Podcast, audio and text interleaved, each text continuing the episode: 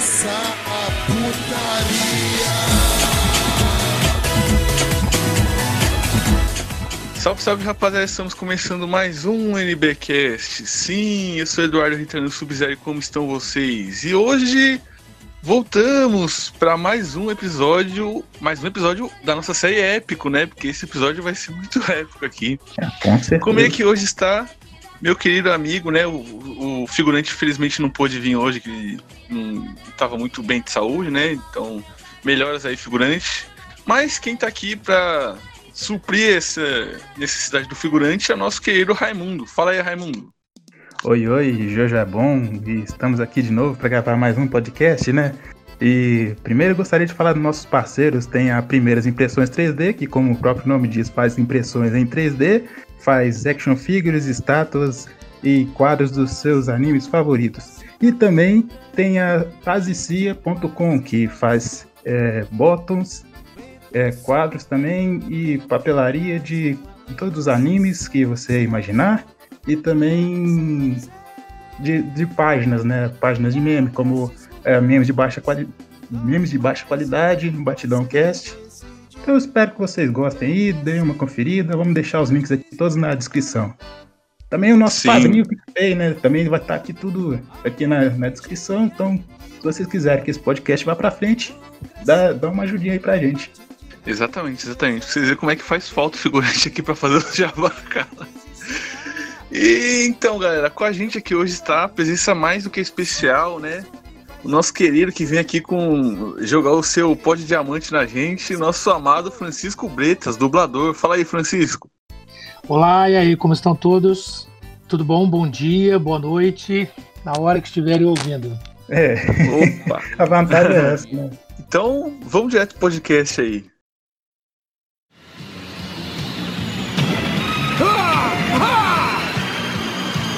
Eu vou, Aurora!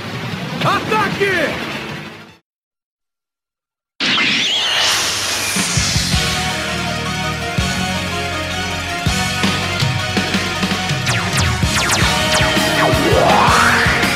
Os Cavaleiros do Zodíaco.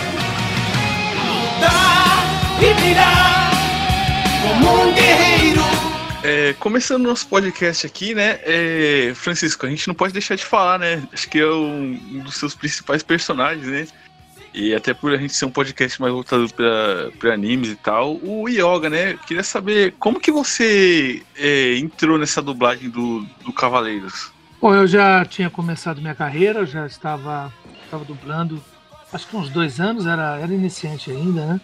Eu estava recém começando na carreira e tinha feito todos aqueles tokusatsu, aqueles live action da Alamo, foi o começo de, da TV Manchete, que eles mandavam tudo para lá, é, Flashman e também Jasper, enfim, todos aqueles live action.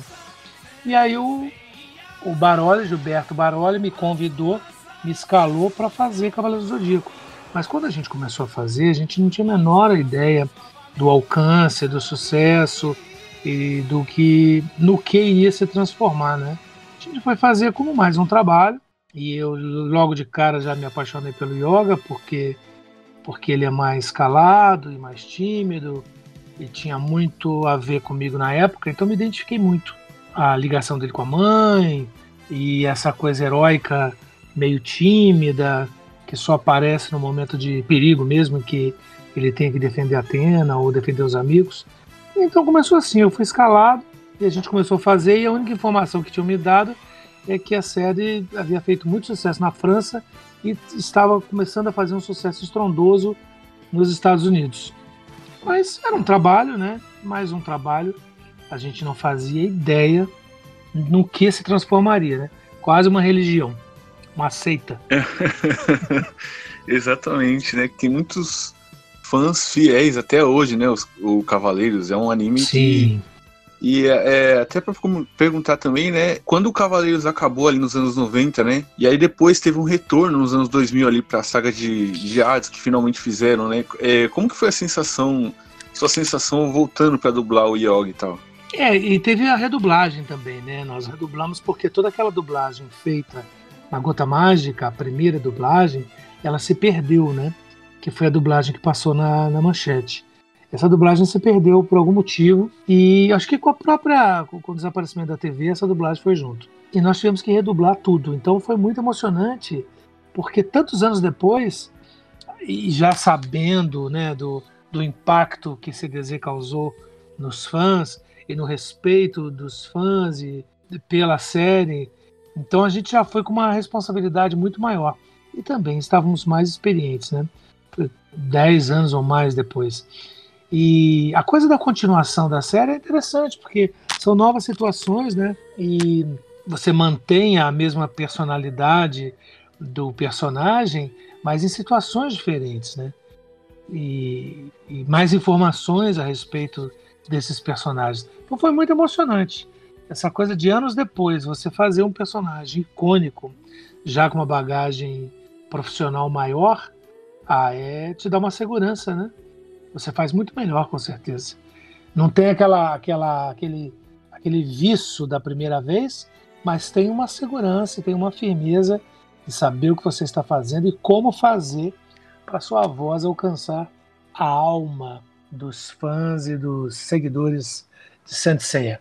E Francisco, eu imagino que é, quando você fala, as pessoas já associam diretamente ao yoga, né? Porque é o que está mais fresco na, na cabeça das pessoas. E eu queria Sim. saber se, se isso te atrapalha em outros ramos da sua carreira. Por exemplo, você trabalha muito com teatro, né? Você faz muitas peças Sim. de teatro. Aí as pessoas Sim. ficam comentando o tempo todo, nossa, é o yoga fazendo tal coisa, em vez de ser o personagem que você está tentando interpretar naquele momento. Isso já aconteceu. Isso já aconteceu de eu estar fazendo uma peça e as pessoas não saberem, né? E, e começar um zum zum zum na plateia. De é, é ele, é ele, é ele. Não, não é, é, é porque só tem a voz, né? E a pessoa começa a reconhecer pela voz. Então isso uhum. já aconteceu alguma vez, mas na maioria das vezes o que acaba acontecendo é que os fãs vão assistir a peça e depois uhum. então encontra comigo na saída do teatro. É legal porque vê mais uma faceta, né? Vê mais uma mais uma mais um desenvolvimento dessa mesma arte, só que no teatro você não usa só a voz. Você usa o corpo, uhum, então o cenário, sim, sim. a expressão, a dublagem é mais específica é até mais difícil, porque você tem que passar toda a emoção do personagem através da inflexão vocal, uhum. através da sua voz. Então, é, o Yoga, sem sombra de dúvida, é meu personagem mais conhecido e é quem me, me levou para todos os lugares do Brasil e fez com que eu conhecesse centenas, milhares de milhares de fãs, de pessoas que se tornaram amigos e que é tão legal, né? Você são pessoas que me conhecem há tantos anos, né? há quase 30 anos. E aí, quando a gente se encontra pessoalmente, eu nunca vi a pessoa na vida. Mas ela me trata é. como um velho parente, um velho, Sim, um velho amigo. Ela já te conhece há muito tempo, né? Sim. Aí todos dizem a mesma frase e pedem desculpa sempre. E dizem: Eu sei que você já ouviu isso milhões de vezes, mas eu tenho que te falar. Obrigado por ter feito parte da minha infância. Obrigado por ter tornado a minha infância a minha infância é tão legal e tal. Aí é lindo, né? Eu acho bonito demais o trabalho da gente, quer dizer, eu estar presente com o meu trabalho e minha voz numa etapa tão delicada e tão, e tão bonita da vida que é a infância, né? Porque ali se forma tudo o caráter, se forma sua, sua maneira de ser, de encarar a vida, é ali, né? Sim, sim. É na infância. As principais lições é a gente aprende na infância, né? Sim. Eu já ouvi outra frase que eu, é, outra frase que eu ouço com muita frequência é dizer é, eu, é, Cavaleiro CDZ, é responsável pela minha formação moral e ética. O que Nossa. eu sou hoje em dia, eu devo a Cavaleiro do Zodíaco. Parece um exagero, mas eu já ouvi isso algumas vezes, sabe? E Sim. quando paro para ouvir a história, muitas pessoas me contam como elas conheceram o Cavaleiro do Zodíaco e como o Cavaleiros do Zodíaco com a sua mensagem de amizade e de fidelidade, de persistência e de heroísmo, como mudou e transformou a vida delas. Né? A partir do momento é. de assistir o anime, elas entenderem que elas não precisavam abraçar a miséria e ficar lá no sertão de Crateú sofrendo e com uma vida limitada. Não, muitos alçaram voos é, em vários lugares do Brasil. Estou dizendo sertão do Nordeste porque uma das histórias eu ouvi de alguém do interior do, da Paraíba. E me contou uma história incrível, que era uma história de superação e que eu nunca mais esqueci. Então a gente não tem noção, né? Mas, por exemplo, muita gente com violência doméstica, muita criança com violência doméstica, com pais abusivos ou alcoólatras. Esse momento de Cavaleiros do Zodíaco era um respiro, sabe? Era um pequeno milagre que acontecia durante o dia daquela criança, que ele esquecia os problemas dele e passava a entender que era possível Nossa. sobreviver aquilo tudo, né? É, tem histórias incríveis. É uma Então, é- válvula de escape das pessoas, né? Sim, porque é a fantasia, né? É um lugar onde você você pode dar asas à sua imaginação e, e- e a fantasia, o sonho, né? A gente sem sonho, a gente vai ficando seco, né? A gente vai ficando amargo, vai ficando sem esperança, vai ficando achando que tudo tudo não vai dar em nada, que nada vale a pena. Então a gente não, não, tem, não tinha noção, sabe, do alcance de Cavaleiros do Zodíaco. Eu já ouvi histórias incríveis. E aí você, gente que deixou, pensou em se matar já adulto, e a partir Caramba. de, é, a partir de ter ouvido, eu fiz uma live e depois em seguida que eu terminei a live, é, que eu faço uma live às quarta-fe- às quartas-feiras no meu canal no Instagram, quando terminei a live um garoto entrou e um, um jovem já. E ele falou, cara, eu tava tão desanimado, as coisas estão dando tão erradas na minha vida, eu tô tão desesperado e eu tô tão triste que eu pensei em fazer uma besteira. E por acaso resolvi entrar no Instagram e por acaso era você falando e eu tô repensando tudo novamente, tô vendo que é possível seguir adiante e tal. Então, isso não tem preço, Nossa, entendeu? que responsabilidade, hein? Qualquer Pois coisa é. errada ali que falasse. Pois é, pois é. Nossa, A sorte também é que eu estava falando sobre amor e as circunstâncias do amor, né? O amor possessivo, lá, lá, lá, como é que é o amor. Li umas poesias e tal, filosofando. Hum. E serviu para ele, de alguma forma, sabe? E nossa, eu fiquei, fiquei, foi em seguida, eu desliguei, acabou a live, eu, ele foi no, no privado e, veio, e me contou essa história. Eu falei, pô, cara, que, que bacana isso. Dê uma oportunidade a você mesmo, tá? E eu reforcei a ideia de, de que viver vale a pena, né? E a gente não sabe desses universos todos, né? A gente não sabe, como diz Caetano, da dor e da delícia de ser o que é, né? Então eu penso que Cavaleiro do Zodíaco ajudou muita, muita garotada, sabe? Ajudou muita gente a sonhar Ah, sim, sim. ensinou a sonhar, né? Então, por isso esse carinho que eles têm com a gente, com, com os atores que, que fizeram, que deram voz aos personagens, a gente sempre é muito bem recebido. A gen- as pessoas são muito carinhosas com a gente. E de vez em quando, sim, reconhecem a, a voz da gente no restaurante, dentro de um táxi, em aeroporto. Reconhecem a voz, o que é mais incrível. E eu, como ator, a vida inteira sonhei com a fama de televisão, de ser reconhecido na rua, da- quando Uhum. jovem, né? Hoje em dia é outra história. Mas quando eu era muito jovem, 20 anos e tal, pensava nisso, ser um ator de televisão. E você veja, por outras vias acabei ficando famoso pela voz. Pela voz, Sim, porque a, sim. a voz E também tem uma coisa. famoso, né? É, a voz, ah, graças ao fã, aos fãs e às pessoas que Sim. Acompanham o trabalho, né? E a voz é uma coisa que vai direto pro coração, né? Outro dia eu ouvi o Lima Sim, Duarte sim, falando é, isso. é mais fácil de lembrar, né? A voz. Sim. Vai Sim. direto para a alma. Né? No telefone, você ouvindo alguém, você sabe exatamente se a pessoa está triste, se ela não está, se ela está mentindo, se ela está rindo de você, ou se ela está Hum, sarcasmo, emocionada, né? no sarcasmo, só pela voz.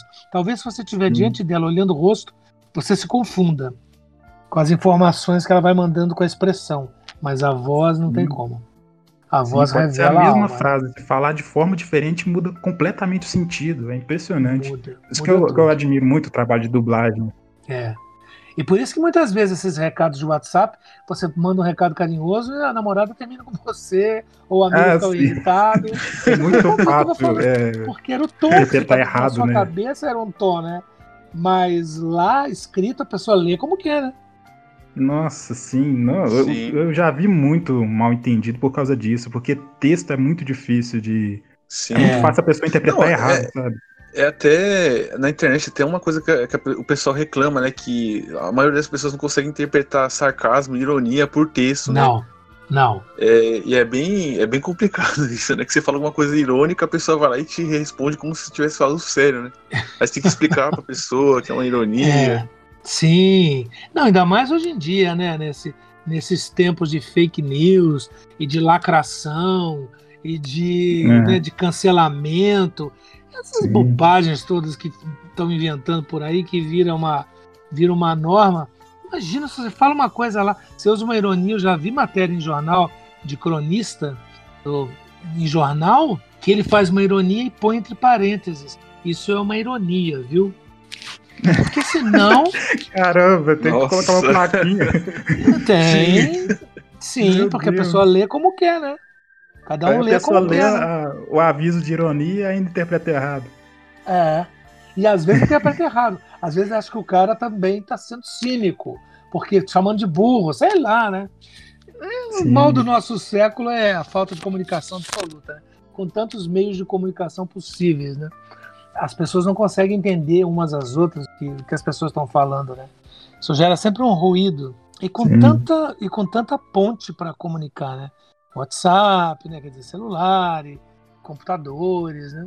Então é Sim. curioso. que Com tanto acesso à comunicação, a gente não consiga se comunicar mais como nos comunicávamos, né? É, eu imagino que você já deve ter um senso de, de interpretação muito apurado, né? Não só por causa da dublagem, mas também por causa do teatro, né? Porque você recebe um roteiro ali de- mostrando como é que vai ser determinado personagem, você tem que absorver aquilo e tentar expor aquilo pro público, mostrar pro diretor, né? Convencer as pessoas do que, que é aquilo. E uma leitura É, errada pode é, interpre- fazer um personagem completamente diferente do que era proposto no início, né? Completamente, é, completamente. E tem uma, tem uma coisa engraçada que existe um grande ator a, a seu tempo, né? Infelizmente o Brasil não tem memória, ninguém nem faz a menor ideia. Mas existe um grande ator, que nem é da minha geração, geração dos meus avós talvez, que chamava-se Procopio Ferreira, que era pai da Bibi Uhum. Ferreira. E o Procopio Ferreira, ele era de uma época que os atores tinham sua companhia, ele era o dono da companhia de teatro dele, onde ele era a estrela, onde os principais Uhum. papéis eram dele, e ele pagava os atores e viajava o Brasil. E vivia disso, né? Não tinha televisão, talvez rádio. E ele tinha uma brincadeira, uma coisa que ele fazia, é, até para demonstrar um pouco o grande ator que ele era, ele pegava uma frase e fazia de várias maneiras. E a respeito dessa história de interpretação. E ele fazia assim: é, a frase era a seguinte: agora me diga, me responda, eu mereço isso? Mereço? Aí ele fazia: agora me diga, me responda, eu mereço isso? Mereço? Ah, agora me diga, responda, eu mereço isso? Mereço? Agora me diga, me responda, eu mereço isso? Mereço? Ah, agora me diga, responda, eu mereço isso? Nossa, Mereço! é muito interessante, porque realmente é, são, são Nossa. 30 frases diferentes, não é a mesma Nossa. coisa. Não é a Não é a mesma mesma coisa. coisa. E é a mesma frase. É, Sim, sim. mudou completamente a entonação. É pelas mesmas vírgulas, a mesma pontuação, mesmo tudo, É, mas é pra outra coisa, né? Pra outro sentido. E é- E Impressionante. ele, fa- e ele fazia isso em entrevistas e apresentava isso e causava um pouco isso que, que eu é, timidamente causei aqui. Porque, Sim. e a dublagem, quer dizer, eu já fazia teatro, a dublagem é impressionante o treinamento pro ator, porque você chega lá, você não sabe o que você vai fazer. Você vai para o estúdio, você não tem a menor ideia do que você vai fazer. Tanto você pode fazer o príncipe Alberto, que é casado com a rainha Vitória, como pode fazer uma formiga obesa, como pode fazer um padre é, fazendo um casamento, como pode fazer um mafioso, um tarado, né? Você pode fazer um machão, pode fazer o gay. Você não sabe o que você vai fazer. Você pode falar sobre a Uhum. vida sexual do tamanduá, você pode fazer um largado e pelado, o cara sobrevivendo. Então é incrível isso. E você chega lá na hora, o diretor só te diz o texto, aonde é, que página que é, e você vê uma vez e começa a fazer. Isso te dá uma prontidão para o teatro que é maravilhosa. Porque eu fiz uma peça, então já fiz alguns Shakespeare, Shakespeares, que são peças mais, mais difíceis, no sentido de, porque não é uma linguagem muito comum, mas Ah, é maravilhoso, né? É um texto maravilhoso. E aí era incrível o seguinte, eu via isso no final. Eu fazia, fiz o Otelo, por exemplo, fazia o Iago. E aí as pessoas no final diziam para mim: "Eu não perdi uma vírgula do que você falou. Eu ouvi tudo que você disse. Por conta do quê? Não só pra, pela emissão, mas por conta da dicção, né? Uhum. Que a dublagem me deu uma rapidez de, às vezes, por exemplo, poder falar muito rápido e as pessoas poderem entender. E às vezes tinha colega no elenco que a dicção não era lá grande coisa. E, e o público perdia a coisa. E quando você perde coisas no teatro, você fica irritado e vai se desinteressando da história. Porque você não tá. O teatro é história, né? Você senta lá e vai ouvir uma Sim. história e vai viver uma Se você história. perde um, você perde um texto, você já se desconecta, né, com o que tá É. acontecendo, né? Você já fica Sim. chateado. E se os atores ou o diretor eh, não contarem essa história, teatro é a coisa mais chata do mundo. Agora, quando você vai e tem uma história e ela é contada, você esquece que aquilo ali são atores fingindo, né? Esse é o grande Sim, mistério. Porque a gente assiste teatro, ou vê cinema, ou assiste anime, ou tokusatsu, para esquecer a própria existência, né? Você sim. entra num A mundo de da fantasia descrença, né? é. Durante uma hora, duas, você está num mundo completamente criado e ficcional, mesmo a literatura, mesmo ler, né? Enfim, a arte em geral, música, é, artes plásticas, é para a gente ver, refletir e, e poder beber dessa beleza, né? Então, o experimento no teatro, é, ganhou, meu experimento no teatro ganhou muito com a dublagem. E quando eu fui fazer dublagem, tinha um certo preconceito lá pelos idos dos anos 80, 90, tinha um certo preconceito com atores de atores de teatro achavam que era uma subarte. Como você vai fazer uma coisa imitando um ator americano, fazendo o que ele já fez, colocando sua voz? Ninguém vai te ver, ninguém vai saber quem é você.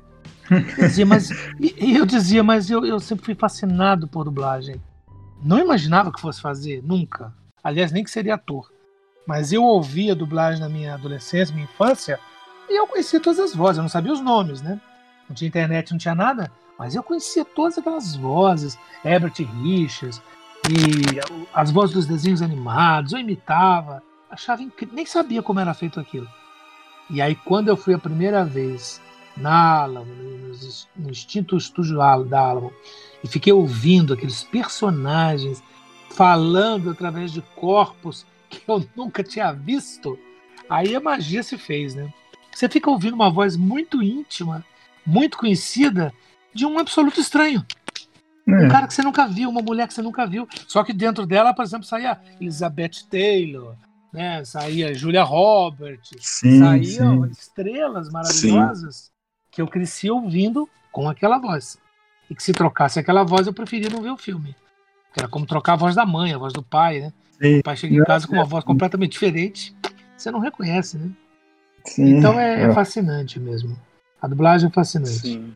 É até engraçado, né, que eu rolava esse preconceito com atores que iam fazer dublagem, né? Mas, tipo, no começo, quando tinha radionovelas, antigamente, era um- uma honra para os atores fazerem radionovelas, que aí depois Sim. esses atores foram fazer dublagem e tal. Então aí é, Sim, é meio engraçado ter acontecido isso né, com você. sim, é.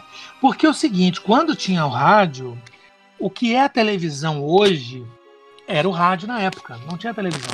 A televisão chegou em Sim. 1950 no Brasil. Então, as pessoas ouvem, um pouco tá voltando isso, assim, muito timidamente, através dos podcasts, né? Tem histórias Sim, sim. e tal. É grande mídia, contadas. grande mídia. É, e nos Estados Unidos, por exemplo, isso, o podcast lá já está todo vapor. No Brasil está muito devagar ainda, mas já está É. chegando. Tem Sim, tá grandes. A gente vai chegar lá. Sim, Anos atrás estava menor ainda, né? O podcast no Sim. Brasil está crescendo assim, tá devagar ainda, mas Claro. eu acho que chega ainda. e o que, que é o podcast? O podcast é um rádio, né? Sim, Com a sim. vantagem de você botar, botar É. um fone e faz, tocar a sua vida. Ir para a faculdade, Sim. pegar o carro, e, e pegar metrô. Você, você fica ouvindo ali a história, vai acompanhando. Então, os Estados Unidos estão fazendo já uma coisa muito refinada em matéria de som 3D, e você tem a sensação de estar dentro do ambiente. Se entra alguém atrás de você e abre a porta, o som vem de trás mesmo. Então isso te dá Caramba. uma, isso te dá uma, isso te dá uma sensação de estar dentro da situação. Então você ouve um podcast, por exemplo, de terror, você fica apavorado, você tira o fone da orelha, com medo do assassino te dar uma facada, entendeu? porque você, se- pelo som, né? Você tá dentro da situação. Então o rádio, o rádio tinha as estrelas, os programas de auditório, os, as cantoras, os grandes cantores e todas as famílias em casa naquela hora da novela ouviam e, e tinham aqueles ídolos, né? Os grandes ídolos do rádio. E eu conheci muitos deles já quando eu comecei na dublagem. Tinha muita, a grande parte dos mais velhos, dos pioneiros, eles eram de rádio. E o rádio começou a entrar em decadência com o advento da televisão. Alguns é. atores de rádio, e eram muito famosos mesmo, tinha, tinha fãs na porta que queriam um pedaço da roupa e gritavam, e puxava cabelo, queria. Diz a lenda que o, que o Calbi, Peixoto, Calbi Peixoto, que foi uma grande estrela do rádio, um grande cantor até o fim da vida, ele, ele já ia com a, com a roupa, com o terno, naquela época todos usavam terno, ele já ia com o terno meio alinhavado, o empresário dele que mandava ele fazer isso. E quando ele chegava na porta, as fãs já arrancavam, era manga, era gola, era camisa, estava tudo mais ou menos misturado, pronto para ser arrancado, entendeu? E mesmo depois, quando não era mais alinhavado, elas arrancavam do mesmo jeito. Então a gente não tem noção do que foi a era do rádio no mundo, né? E no Brasil, as grandes estrelas do rádio, né? Porque era o único acesso que tinha esse mundo artístico, musical e de novela e dramático, era o rádio. Quando veio a televisão, boa parte desses ídolos foi para a televisão. E todo o resto foi para dublagem. Então, o início da dublagem, se você reparar e ouvir, tem muita coisa no YouTube, são vozes maravilhosas. Vozes sim, graves, viris, as mocinhas com aquelas vozes suaves, doces. As vozes são lindas, né? E, e o começo todo da dublagem é com essa gente de, de rádio. Então as interpretações também eram de rádio. Os R's aqui em São Paulo era roupa, né? Rádio. Sim, nossa. Quando eu escuto dublagem antiga, sempre tem é, alguns assim, né? Tem. Sim. Realmente. É, e todas as canções, por exemplo, as cantoras nos anos 40, nos anos 30, mesmo sendo cariocas, elas não falavam assim, mas na hora de cantar, quando o carteiro chegou, tudo com esses R's né? Uhum. Até teve uma primeira, uma delas lá, que foi, acho que foi a Nora Ney, que resolveu cantar carteiro com esse R mais gutural, mais de garganta. E aí as outras todas se libertaram e começaram a cantar com os R's que elas tinham nascido cantando. Então esse período de ouro de dublagem foi uma coisa maravilhosa, porque todas aquelas séries, os enlatados como se chamavam, as séries americanas que eram feitas de grande sucesso lá, vinham para cá e o que é pior, no início da TV, nem todo mundo tinha TV. Então eles assistiam a, a aquilo em inglês, ninguém entendia nada. Aí o Jânio Quadros baixou uma lei dizendo que todos os filmes deveriam ser dublados. E aí começou o advento da dublagem. O seu Michael Stoll, por exemplo, que foi o dono da Alamo, é, ele começou, teve a época do cinema também, Veracruz, Atlântida, e, e importaram-se, aqui em São Paulo tinha Veracruz, que era uma grande companhia de cinema. Importaram-se vários técnicos ingleses de cinema, como diretores, boomman, os caras da luz, iluminador, é, editores, vieram para o Brasil, imigraram para cá. E o seu Michael, que era dono lá da Alamo, ele começou a carreira, garoto, como boomman, ou seja, aquele cara que fica segurando um microfone enorme na boca dos artistas, com a mão para cima, sabe? No set de filmagem. É. e disso, com essa história de ligação com o som, ele acabou fundando pouco a pouco a, ele tinha contatos na Inglaterra de distribuidora de filme e começou com a Alamo. Mas antes teve a IC São Paulo, teve a Cine Castro no Rio, aqueles desenhos todos da Disney, Branca de Neve, aqueles de 1930 e poucos, todos dublados nessa época por vozes do rádio.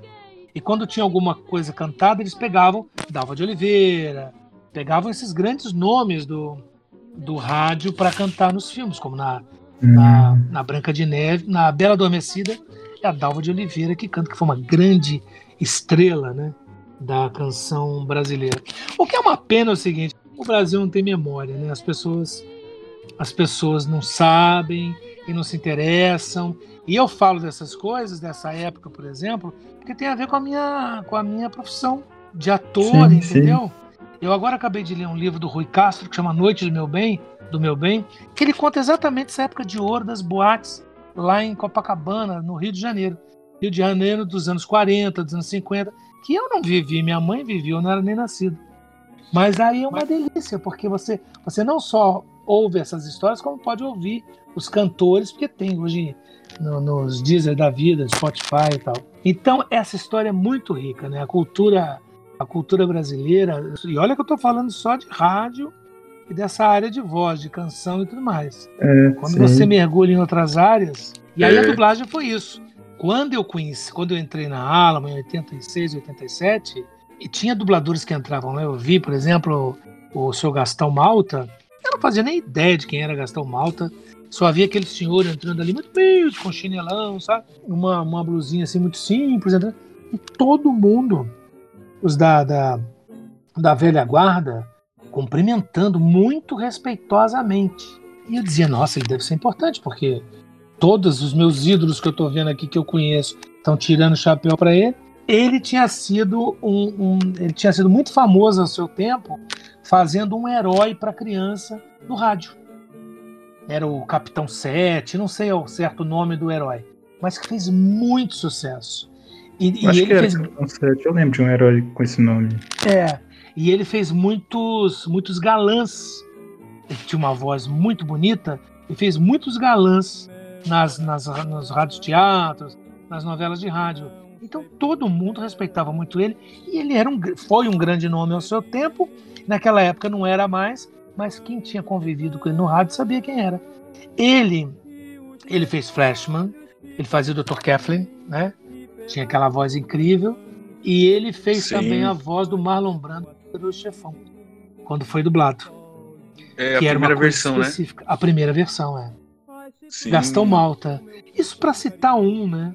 Só tem vários, vários grandes nomes da dublagem. E É. aí eu fico muito honrado de, de pertencer a essa categoria e poder dizer que essas pessoas é, foram meus colegas, e são meus colegas, né? E é muito legal. Você é louco, que aula, velho. É. Pode diamante! É, a gente podia falar agora dos tokusatsu, né? Que você fez muitos tokusatsu, né? E Fiz. os fãs de tokusatsu são uma galera bem fiel também, né? Acho que é, no nível dos cavaleiros, né? Dos fãs dos cavaleiros. Sim, sim, é verdade. E acompanho meu trabalho desde essa época. Sim. E qual foi o, o primeiro personagem que você fez? Foi, foi o Red do, do Flashman? Foi, o Jim, o Red Flash. Foi Sim, o primeiro que Red eu Flash. fiz. É.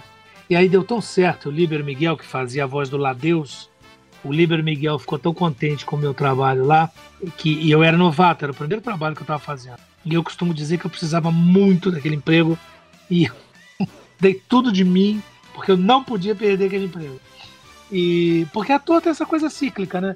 Você faz uma peça agora, fica dois, três meses. Na época, ficava dois, três meses sem trabalhar, esperando o próximo convite e batalhando uma outra peça para você começar tudo de novo. Mas as peças ficavam um ano, um ano e meio em cartaz. Hoje em dia elas ficam três meses, né? É uma coisa muito mais cruel. E aí eu fiz, ele me chamou para fazer. Tinha feito um teste com a Nair Silva, que fez a voz da robozinho da Meg lá, o Mar. E aí ela falou que eu tinha ido bem no teste. Ela era esposa dele.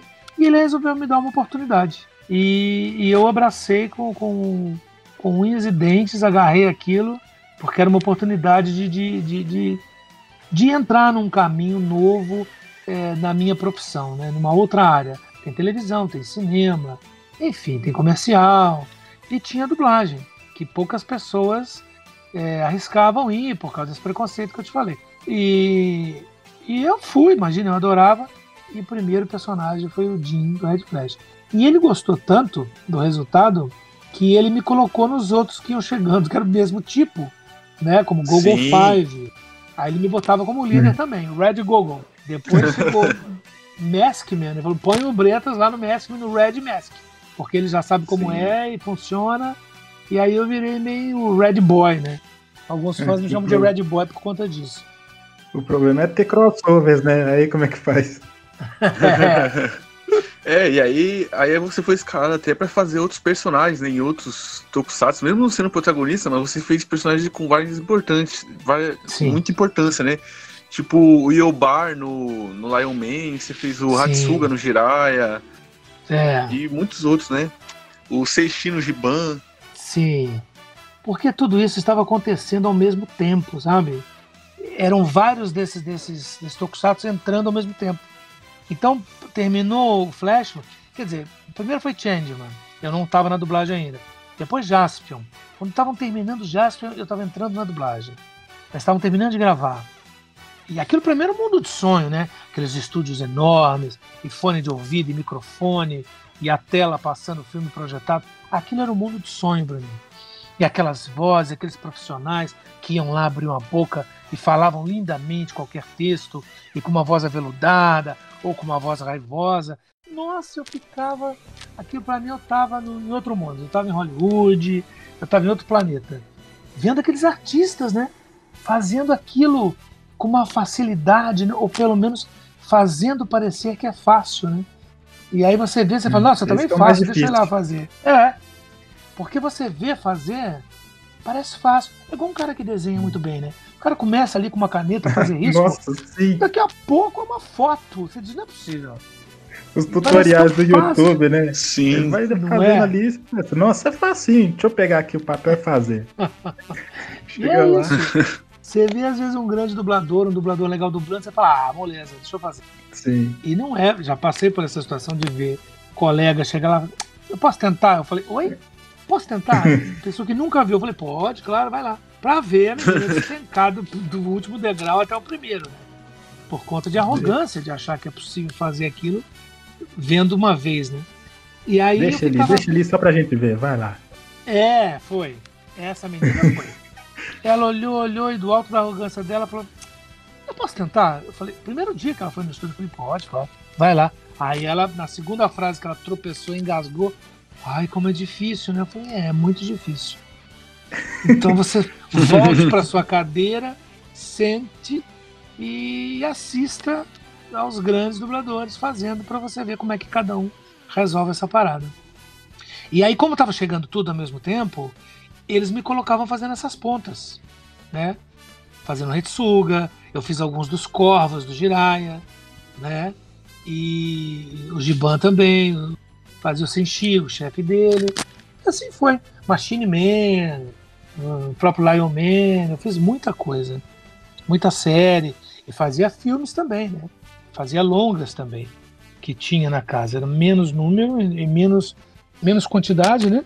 Uhum, Mas tudo que davam pra fazer, Uhum. eu fazia. Tô aí até hoje. uhum. Sim. É, Francisco, você, você disse que aí, é, disso de- das pessoas acharem que dublagem é fácil, né? Porque parece fácil, né? Os, os dubladores fazem tão bem feito que, fa que faz parecer fácil. É, eu queria te perguntar é, de, de não dubladores dublando. Você acha que isso ajuda também as pessoas a pensarem que é porque é um cantor que está dublando aí é fácil, qualquer um consegue. É um apresentador que está dublando é fácil, qualquer um consegue. Você acha que isso, que isso ajuda a criar essa, essa ideia na mente das pessoas? Sim, é, muitas vezes sim, né? Mas olha, de, de, de 100, 100 desses casos que eles chamam de Star Talent, né? Que vai dublar, olha, 5% dá certo, o resto fica muito ruim, muito ruim. Sim. Fica uma coisa Sim, assim, sim. beira- beirando o amador. Ele viveu grandes aventuras e colecionou histórias incríveis para. Custa cinco centavos. Vender? Vão, vão, vão, vão, vão! Como assim não tem dinheiro? Eu tô falando há horas! né? E eu nunca entendi por que colocavam essas pessoas e, e, ah, vamos convidar fulana, vamos chamar fulana, que ela agora ela tem um canal no YouTube, ela tá bombando, chama ela. Não é, não é. Você bota ela pra sei. fazer. É. Ah, vamos chamar o Voanza, cantor de rock, pra ele fazer um jogo. Ah, eles entraram nessa, Pete, o Roger. Nossa, Já teve Senhora. muito Não, disso. sim. E jogo é. É. ainda mais difícil, né? Sim, é mais difícil ainda, porque não tem imagem, não tem nada. Você tem que Sim. ser ator, não adianta, você tem que ser ator. Não adianta ser cantor, ser isso e aquilo. Sabe? É como eu, eu Hum. canto, mas eu conheço as minhas limitações. Eu não vou me, me aventurar e dizer, ah, você daria um concerto lá no Teatro Municipal com orquestra? Não, não daria. Não daria porque não é minha área e eu não sei fazer isso. Né? Você Eu chega e fala, não, o maestro casa, parece fácil, eu vou tentar ali também. Mas é o ego, né? E outras pessoas são convidadas. Elas são convidadas, elas não vão lá se oferecer. Sim, sim, é. Então Ninguém eles vai recusar também, né? É, claro que não. E outro, o dinheiro é bom, né?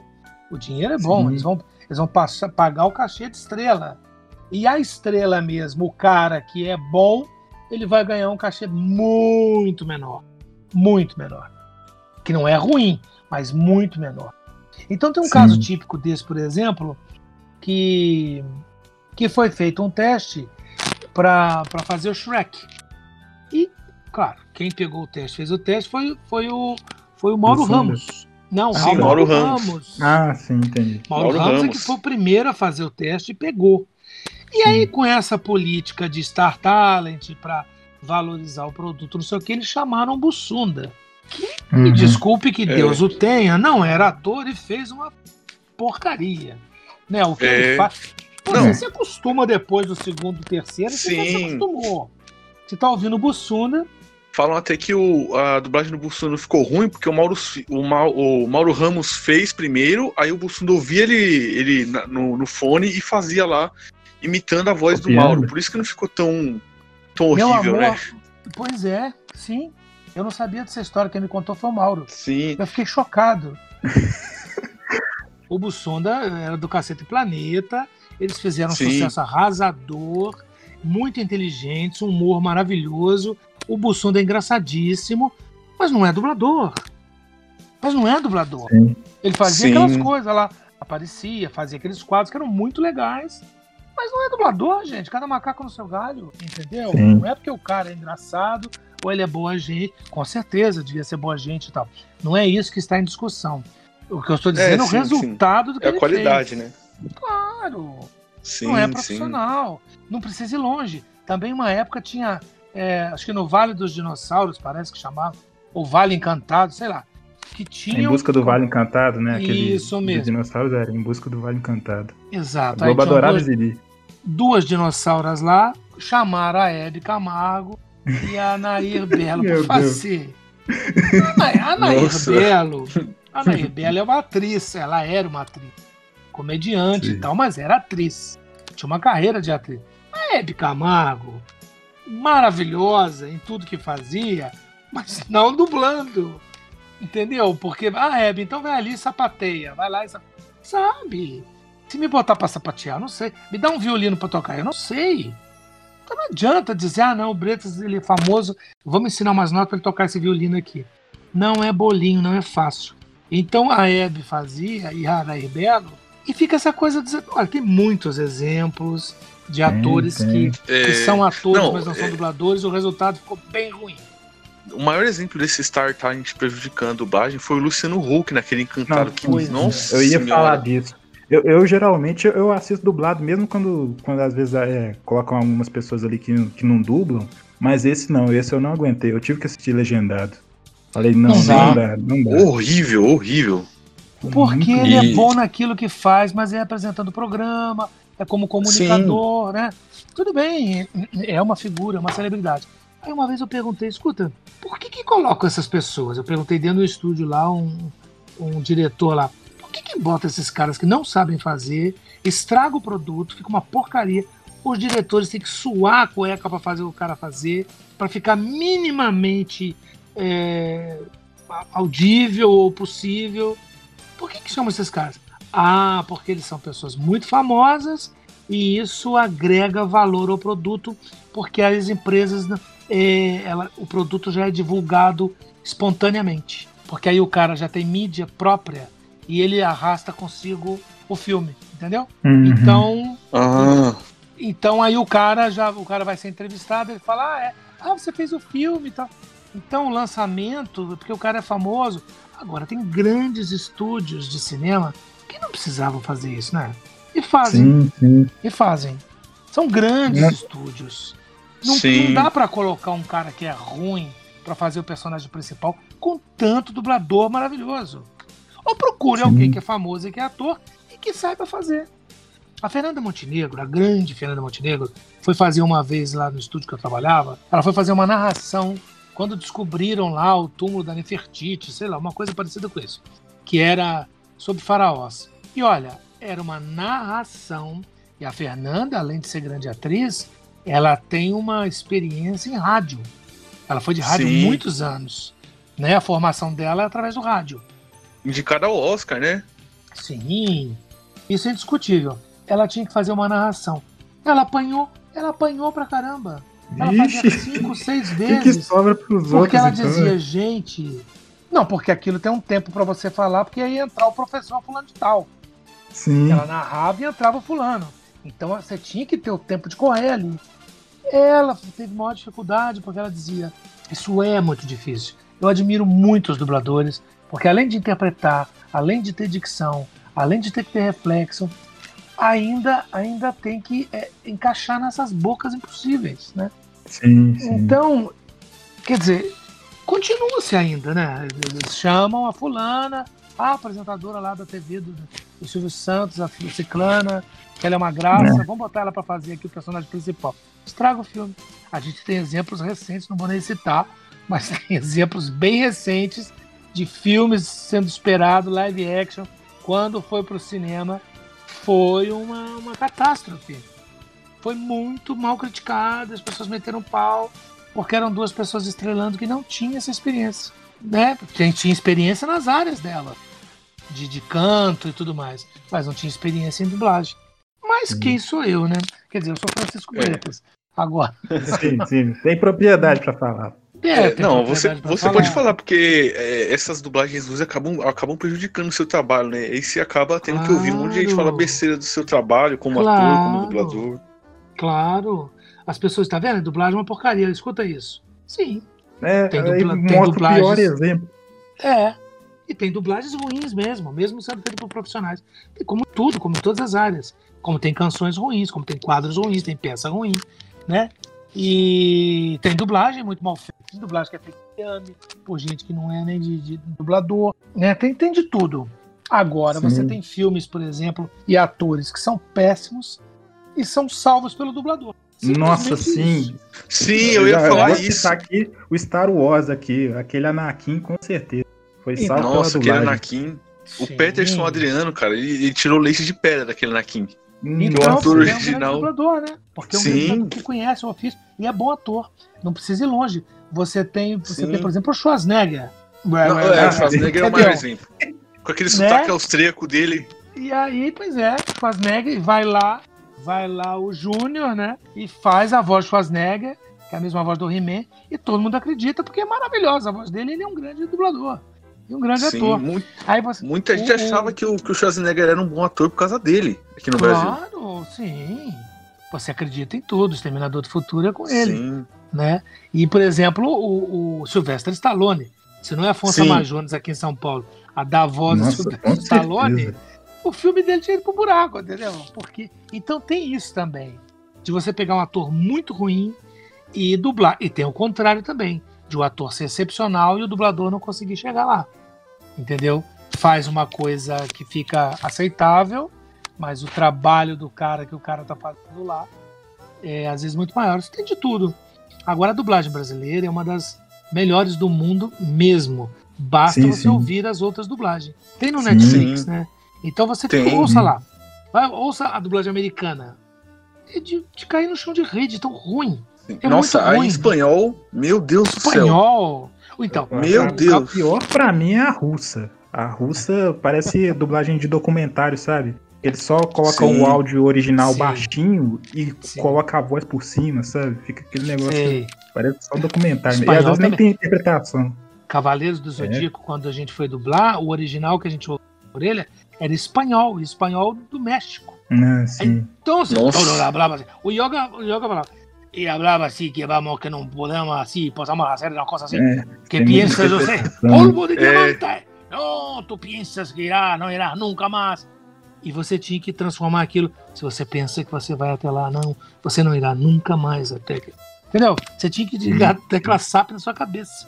Eu, eu agradeço um pouco a dublagem, a dublagem mexicana, porque é, nessa época era ela ou a inglês, né? E a americana ali, ela geralmente eles mudavam a música de abertura, colocavam uma só uma frase repetida 30 vezes ali, Sei. mudava um monte de coisa. Então, é, só, só nessa questão de adaptação do texto ali e do, da música, eu, eu agradeço um pouco mais a dublagem mexicana, Sim. né? Mas realmente É. a Mas brasileira que a é gente superior. sofreu, a gente sofreu pra, Sim, pra com não, transformar aquilo em Isso aí português. eu imagino. Sim. Tinha, tem até é, é, na internet aí umas dublagens da, do Cavaleiros da época da, da Manchete que tinha uns erros assim. Que, que, dava pra ver que vocês pegaram do espanhol. Tipo, o Milo tem uma hora que ele fala assim: é, China, a mulher cavaleiro? Aí a galera fez até o meio com isso, né? o problema é esse, né? Se tiver errado ali no, no espanhol, fica errado em, no, no, português Sim. também, né? E aí, e aí na redublagem vocês arrumaram, né? Bom, aí na redublagem. Não, porque a tradução era feita a partir do espanhol. Sim. Não era do original japonês. Quando foi redublar, aí chamou-se o Marcelo Del Greco, que é, se não o maior, mas um dos maiores especialistas em CDZ no Brasil. Eu já vi ele falando, já conversei com ele. Ele sabe coisa de CDZ que eu não fazia a menor ideia. Lançamento, época, datas, os desenhistas, a história, o mangá, ele sabe tudo. E ele que fez a tradução de Cavaleiro do Zodíaco lá, como fez dessa nova versão da Netflix agora. Ele é um. Você quer conversar com alguém que sabe tudo sobre CDZ, você chama e conversa com ele. Marcelo Del Greco. Ele sabe tudo, tudo, tudo, tudo. Porque ele era fã. Ele era fã e ele foi um dos editores, ou, ou pelo menos ele editor não. Eu acho que ele escrevia para a revista Herói. Não sei se vocês lembram da revista Herói. Sim, sim. Eu, lembro, eu tenho umas aqui em é casa até. Então, e ele, eu não sei se ele era o editor ou se ele só fazia matérias. Foi a primeira vez que um rosto do dublador ficou conhecido. Porque todos nós tivemos uma capa da revista Herói. O Seiya, né, com o Baroli, o Shiryu, o Ikki e o Yoga comigo na capa. Conheça o dono da voz do Yoga. E uma capa e uma matéria inteira enorme. Eu falando de mim, de onde eu vim, é, da minha história. E foi a primeira vez que os fãs ficaram vendo os rostos da gente, para saber quem éramos nós. Que até então hum. eles ouviam a voz, amavam as vozes, como amam até hoje, mas não tinha noção de quem a gente era. A dublagem deve muito a Cavaleiro do Zodíaco, porque a dublagem é uma antes de Cavaleiro do Zodíaco e outra depois de Cavaleiro do Zodíaco. Sim, sim. Porque a partir de Cavaleiro do Zodíaco, os fãs começaram a ir atrás para conhecer os dubladores os atores que faziam aquelas vozes. E aí vieram uhum. outros animes e tal. Mas olha, ouso dizer que nenhum, nenhum conseguiu superar o sucesso, o impacto e a, o volume de fãs de Cavaleiro do Zodíaco. Mesmo Não, tendo Dragon Ball e, e, várias coisas que tem por aí. Mas Cavaleiro do Zodíaco é até hoje. E, e a primeira geração está beirando os 40. Né? Já tem, é, o impacto foi realmente muito grande. Eu tive muito fã que ia assistir as minhas palestras e tal, foi com filhos. E hoje mesmo falam comigo, olha, eu assisti e agora os meus filhos assistem e amam Cavaleiro do Zodíaco. Porque eles gostam tanto que querem que os filhos assistam também e curtam o que eles curtiram na infância. Então existe sim um culto ao CDZ, né? E qualquer coisa relacionada a CDZ. Então você não pode mexer em nada. Esse, é. essa, essa releitura de CDZ que que chegou aí foi super criticada. Com né? certeza, né? criticaram demais. Sim, né? Essa releitura 3D, né, do os Cavaleiros até emendar aqui, né, que a nossa amiga Yasmin, né, e o namorado dela, o, o Daniel, que ele é muito fã do, dos Cavaleiros, ele perguntou, ele é muito, muito fã, ele perguntou aqui é, o que, que você achou da na mudança de gênero, né, do Shun que teve na, na adaptação da Netflix dessa nova aí 3D e tal. É, Bom, primeiro que eu não entendi por que, que mudaram, né? Eu, eu, eu, faço suposições. Quem dirigiu essa nova versão, quem dirige sou eu. Então eu tive, eu tive o primeiro contato com, com, essa, com essas mudanças e tal. E eu acho, por um lado, eu penso assim que eles quiseram, de uma forma ou de outra, é, colocar também a presença feminina, né? A Sim. inclusão é, o, de uma o diretor garota. disse foi isso, né? Ah, então é isso mesmo. É a inclusão de uma menina porque só tinham personagens masculinos e as Amazonas lá que, que aparecem pouco. E a Saori, Sim. que é a grande deusa e a grande estrela da série, a Saori, porque eles dão a vida e tudo mais. E a escolha de ser a Úrsula Bezerra já veio lá da Netflix. Eles queriam a uhum. Úrsula e ainda foi comentado, escuta, mas a Úrsula fez fez esqueci agora como chamou o desenho. Naruto. Naruto? A La Úrsula, a voz dela é muito conhecida por Naruto. Ah, e, é, mas, e eles disseram. Poxa, a, a, voz é completamente diferente. A que ela. Faz pro, é. Não sei como é que é o nome da Shun mulher, mas eu acho que é Shan, não é? Sei lá, alguma coisa assim. Mas é, é, é muito diferente a voz que ela usa pro Naruto e a, Aí a voz do, Sim. Cavaleiro do Zodíaco é muito Porque a voz diferente. do Naruto, a voz do Naruto ela faz uma voz masculina, né? Uma voz de menino, né? Sim. E lá ela tinha Eu que acho que usar ela, voz. chega a ser. Pro Cavaleiro do Zodíaco, eu acho que ela faz até mais fina do que ela fez pro Goku, sabe? Sim.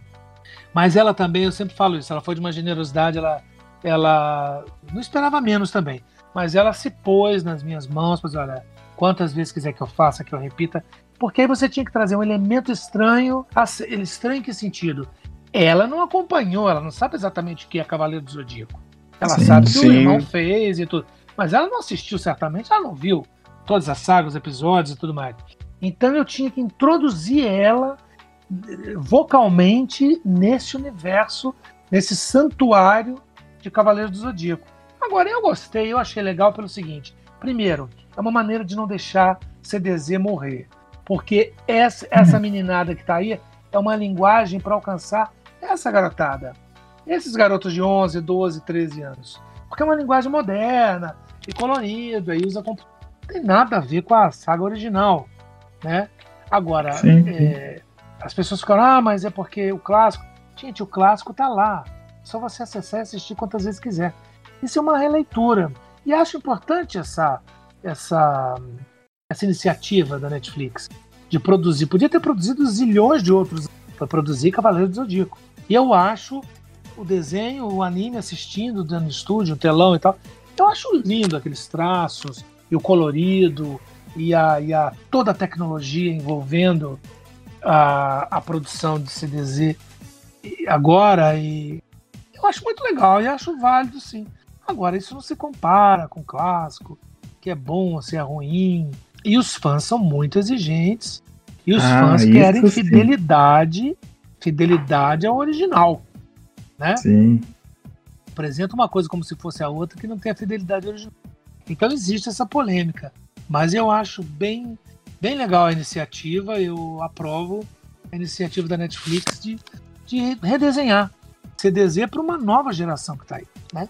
É. E deve ser vantajoso dirigir a Úrsula, porque ela também dirige, né? Então ela já sabe como é Sim. que é que E funciona. a Úrsula, é, e a Úrsula foi minha ela parece colega. ser bem lá- profissional, não é? Sim, ela é, sem sombra de dúvida. E ela foi minha colega na, na Vox Mundi, ela dirigiu lá alguns anos, é, na mesma empresa que eu. Uhum. Então a gente já era colega, já tinha uma certa intimidade e amizade para poder fazer. Mas ela foi uma gracinha, ela, ela se deixou dirigir da melhor forma possível. E a gente refez várias vezes aquele, aquele corrente de Andrômeda para ela pegar o tom certo, heróico, para ela fazer aquilo no tom heróico. E ela fez e ficou ótimo. Sim, sim. Que agora já pode falar que tá em quase todos os animes, né? Impressionante. É, Sim. É, porque ela, ela fez muita coisa pra, pra criança e, e anime Sim. também, ela fez muita coisa, né? Você já foi Ela é o muito primeiro Goku? talentosa. É, então. Ah, não, o primeiro não. O primeiro foi da Gota Mágica, né? Mas Ah, foi eu o não Goku criança ali. É. O Goku eu entrei bem depois na Alamo, fazendo Kaioshin, e é uma Sim. participação. Então, ela foi o primeiro da Alamo. Ah, sim. Ela fazia o Goku pequeno, não era? O Goku. Sim, o O Goku. Gokuzinho, da- vamos dizer assim. É. É, o Goku É, o no clássico. Gokuzinho. Um Gokuzinho, é. No- Ela fazia o E no. GT depois. É. E o Wendel faz o Goku e tal. Enfim, é um universo de história, né? Sim. Uhum. E. Olha, você pode mandar um abraço aí pra Yasmin e pro Daniel aí, que eles. Oi, Yasmin. Oi, Yasmin. Oi, Daniel. Um grande abraço para vocês. Obrigado por estarem nos ouvindo. Obrigado por acompanhar meu trabalho, porque o meu trabalho não seria nada se não tivesse, se não tivesse os fãs e as pessoas que por ele se interessam e que fazem com que meu trabalho seja visto e ouvido e aconteça, né? Já são 37 anos, então é uma longa caminhada de, Sim, sim. de dublagem. Então eu tenho muitos amigos. E esses dois aí, mais dois amigos. Ah, Muito obrigado. Bacana. Valeu. Ataca É. esse pó de diamante. Ah, Mas aí eu vou falar isso, vai congelar tudo, vai acabar a entrevista, né? Ah, é verdade. Deixa pro final, então. Sim. Não, as pessoas estavam falando de pó de diamante, as pessoas, elas pedem, os, fãs pedem mais execução Aurora do que pó de diamante. Eita. Geralmente pede execução? Aurora, ah, vai execução Sei lá por quê, ué. Porque eu não sei. Só pedra, né? É que é mais Só- impactante, né? eu acho, Execução é. Aurora. Eles gostam mais de execução Aurora. Do que o pó de diamante. E às vezes eu tô lá na live, o povo começa, pó de diamante, pó de... Eu falei, não tem nada de pó de diamante aqui não. Essa live é muito além do pó de diamante. Execução Aurora. Aí outro É. nível. Não, e para conhecer, para conhecer a pessoa, né? Para conhecer o Francisco Bretas além do pó de diamante, né? Ah, É, quem é o cara, quem é o ator, quem é o, sim, o sim. cidadão e a pessoa por trás do dublador, né? Eu acho isso É. legal, poder falar sobre tudo, né? Sobre outras coisas também. Sim. É aquele negócio de ficar te, sempre te associando ao, ao yoga, né? Não, eu adoro, eu adoro. Eu entendo que me associo ao yoga porque eu fiquei conhecido por conta do yoga. Não tem como negar, né? Ah, Não posso dizer que yoga não existiu. É, não, absolutamente. Eu tô aqui falando com vocês porque eu dublei yoga, né? Certamente. Eu fiz centenas de outros personagens, centenas de atores e americanos e franceses, e ingleses, vários de séries e tudo mais. E no entanto, a lembrança carinhosa sempre é yoga. Então eu tô aqui conversando com vocês e tô aqui com um bonequinho do yoga na minha frente olhando para mim. Ah, uma action figure aí. É, É. o action figure para ele estar aqui também junto. Se não fosse ele, nós estaríamos aqui conversando. Ah, bacana. É. Sim. É, eu queria perguntar aqui de um, personagem que você fez, né? Que é, acho que você nem, nem, nem deve lembrar. O Robbie Rotten, lá do Lazy Town. É tão horrível e difícil ser vilão hoje em dia, com toda esta tecnologia moderna. DVDs, fitas de vídeo, laptops, computadores, ai, ai, era tudo tão mais simples. Oh, Que você Mas fez é ali nos anos 2000. Claro que eu lembro, é claro que eu lembro. Eu me orgulho Sim. quando perguntam, quando perguntam qual o personagem seu yoga mais legal que eu dublei, que eu mais gosto, eu digo Rob Rotten. Nossa, Ah, ele era É. incrível mesmo. mas é Incrível. sério isso? É brincadeira. sério. Eu falo Nossa. Ah, Rotten. eu não duvido Eu que, acho- é, que, é, Acho que é muito sério, curioso não. você perguntar isso, porque ninguém nunca pergunta de Rob Rotten. E eu acho um grande trabalho, eu acho, eu acho sensacional aquele programa. E eu sou fã e Sim. fã daquele ator e adoro ele. Sim. E fiquei muito E- honrado e muito feliz de dar a voz a ele, porque ele era um ator muito completo, muito difícil de fazer. Ele tinha muitas Sim. caras, muitas bocas, e ele trocava de personagem, ele se vestia de mulher, e ele cada hora ele vestia de uma coisa e mudava a voz. Eu adorei fazer. E eu fiz autodireção também, então eu me dirigi. Então eu deitava e Ah, rolava. foi? eu me dirigia. Porque às vezes ia fazer com outro diretor e o diretor ficava meio travando, meio amarrando, sabe? É, não, repete, ah, é aquilo, não sei o quê.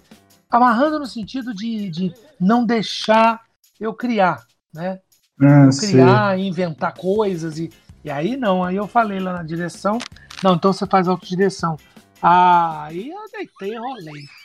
Inventei coisas Caramba. e tem, tem partes Nossa. cantadas. Você sabe que é curioso você Sim. falar? É a primeira vez que me Não, perguntam.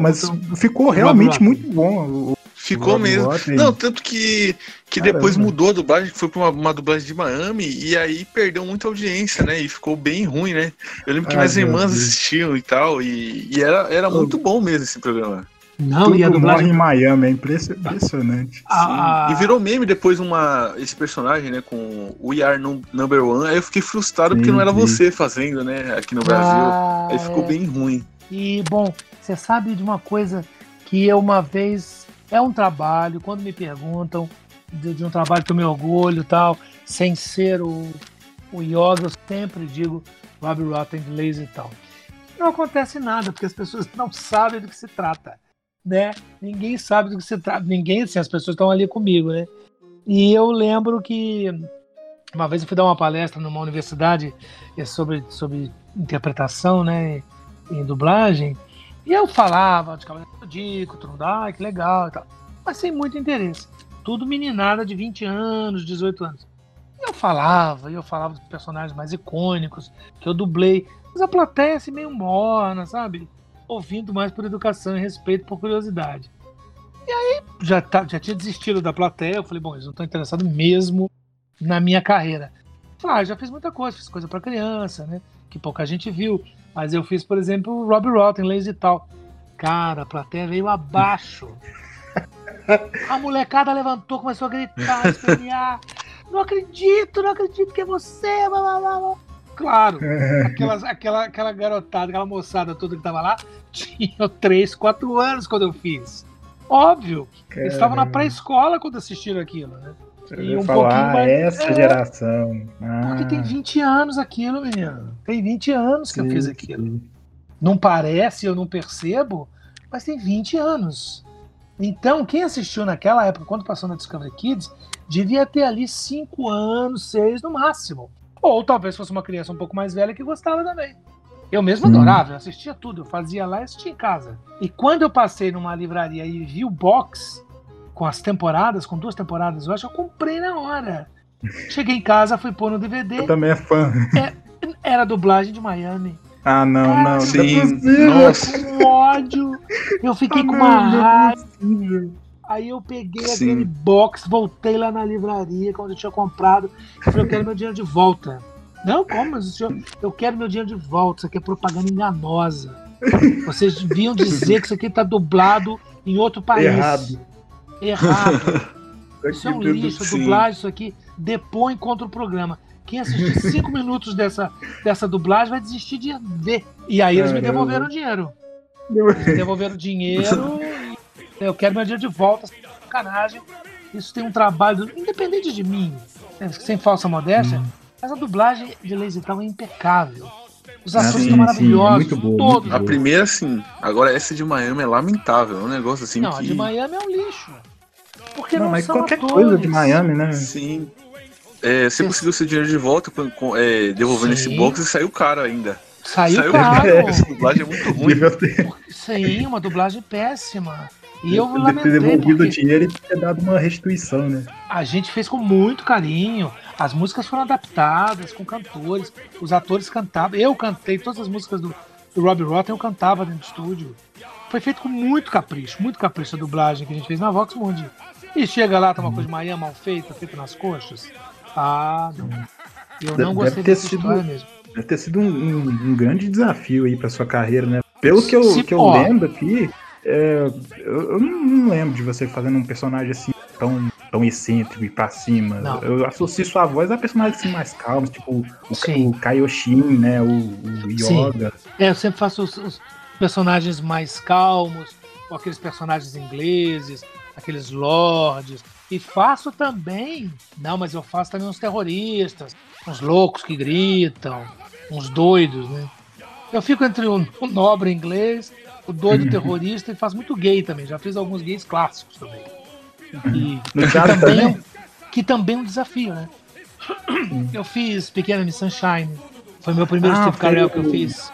O Brokeback Mountain também, né? Brokeback Mountain, que foi que era super polêmico, uma pena porque é um filme lindo. É um filme lindo, lindo, lindo e que ficou preso e perdido na polêmica. É um filme que vale a pena ainda hoje ver. E fiz também Priscila, Rainha do Deserto, que é aquele mesmo cara que faz Matrix, que faz o vilão de Matrix, que é um ótimo ator ah, também. Fiz ah, agora Crônicas de, Crônicas de São Francisco, também que está no Netflix. E ah, já fiz muita coisa assim. Já fiz muita coisa. Eu fiz um, eu fiz uma trans em tudo sobre minha mãe.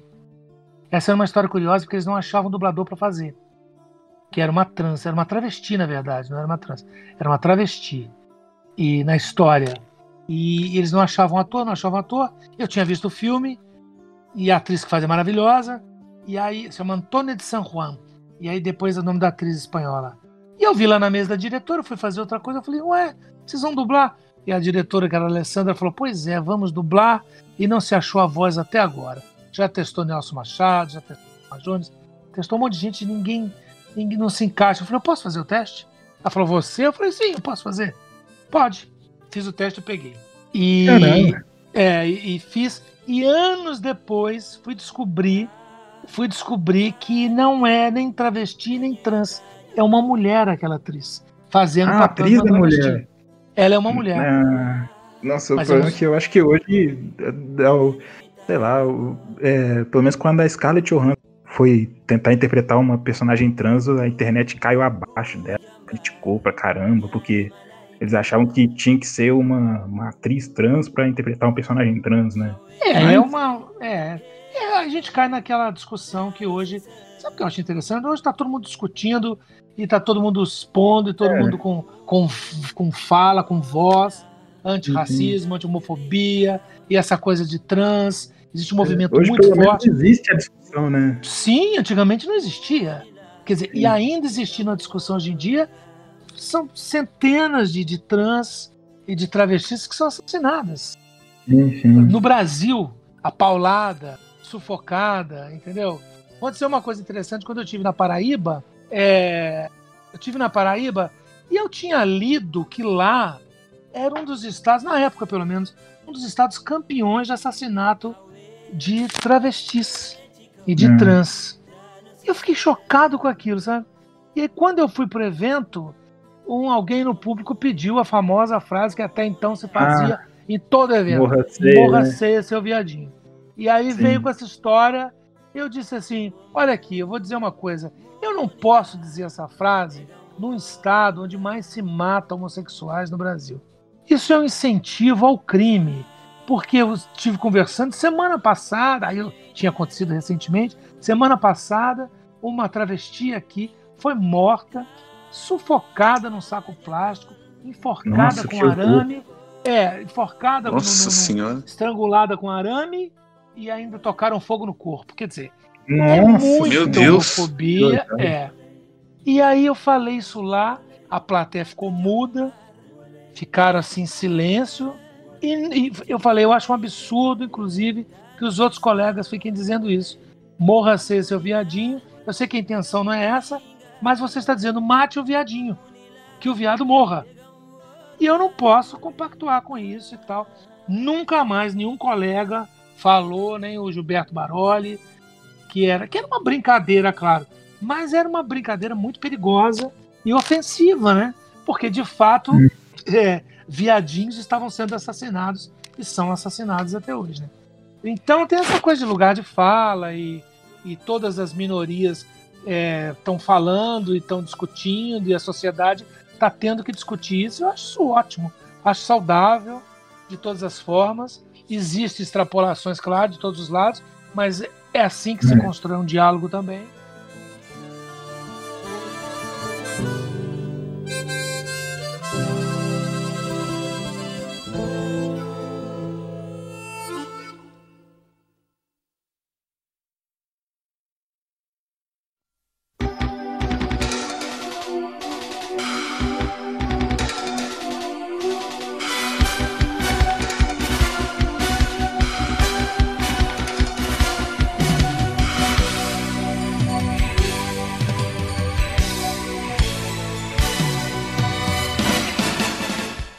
Figurante que ele pediu pra gente fazer, né? Por favor, perguntem pro Francisco se vai ser dublado o episódio final de Kamen Rider.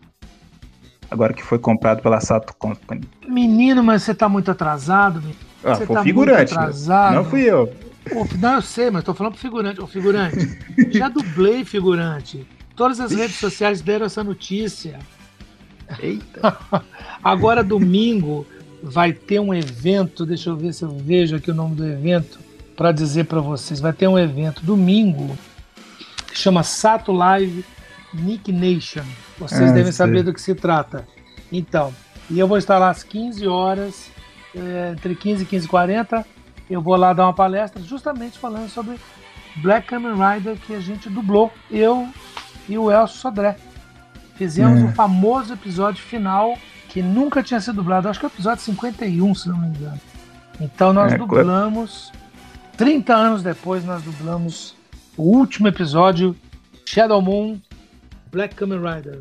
E vai O ser domingo a de, o problema Sato de vai lançar que e vai falar problema de sobre anunciar isso. que, que nesse podcast aqui a gente tá com muito podcast aqui na gaveta e deve sair daqui, sei lá, uns dois, três meses pra frente, sabe? Então, tira essa parte. já aconteceu.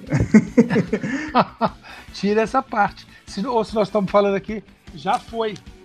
Já fica aí pra Olha, galera assistir, então, né? Já deve estar no ar. aconteceu. É, foi é, demais, foi aí. maravilhoso. Sim. Já foi gravado. Isso, quando eles estiverem ouvindo isso, eles já assistiram esse episódio oito vezes. É.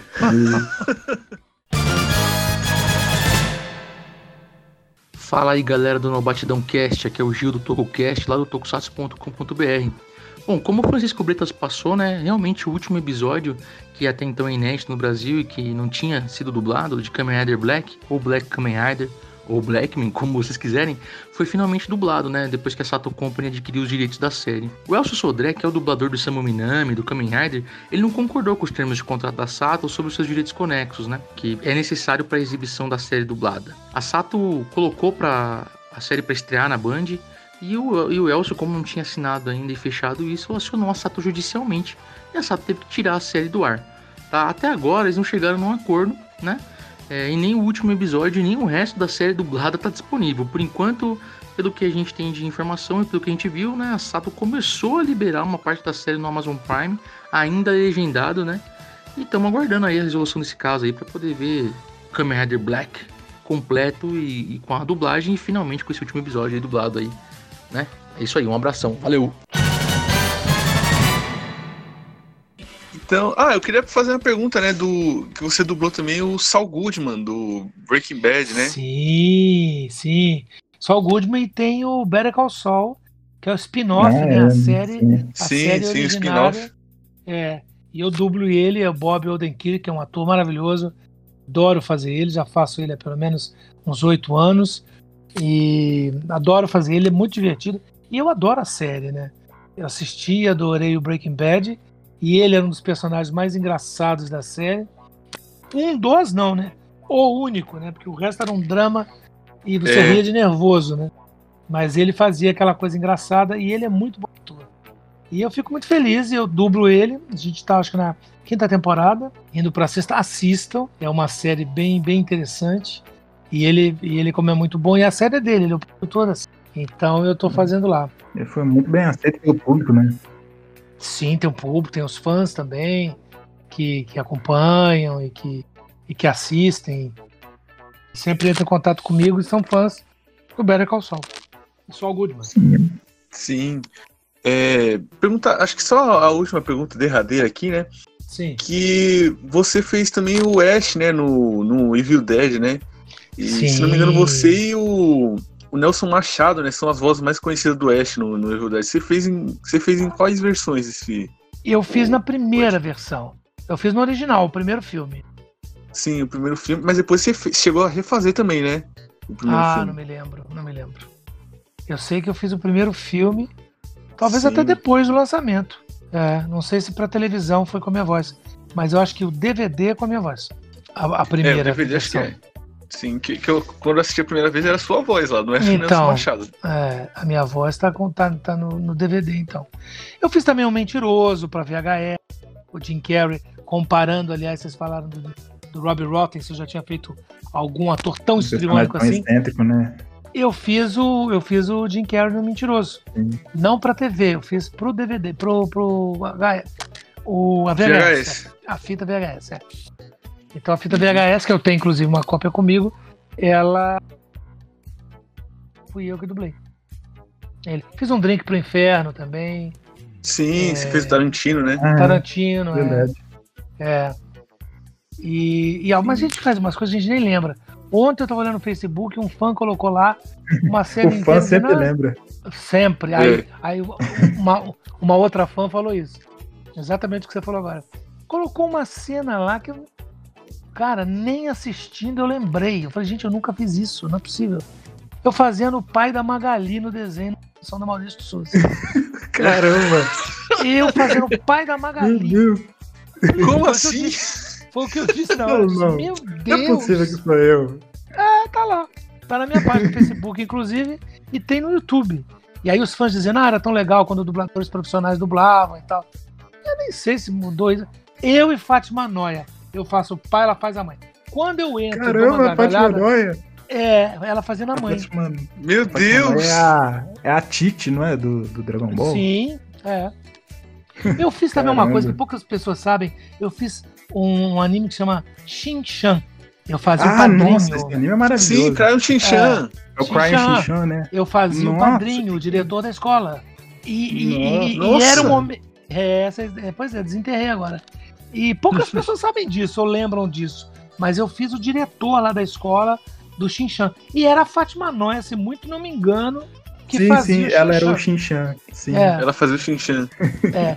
E eu fazia uma voz, mas assim, meio copiando a voz do Marlon Brando. Então a Fátima No Noia não é a Poderoso Tite, Chefão. é o. Ela é o Gohan, não? É, acho que ela é o Gohan. A Uhum. Titi não, a Titi é a Raquel Marinho, não é? Isso, é a Raquel Marinho. E também eu faço com Fátima Noia, não sei se vocês já viram alguma vez, mas certamente alguém que tá vendo. Alguém deve, lembra- deve saber. Eu faço Sim. também Honey Bubble. Eu dirijo e faço uma série que é pra, da, da, da Discovery que chama Honey Bubble, que é muito engraçado, é uma Uhum. família de caipiras.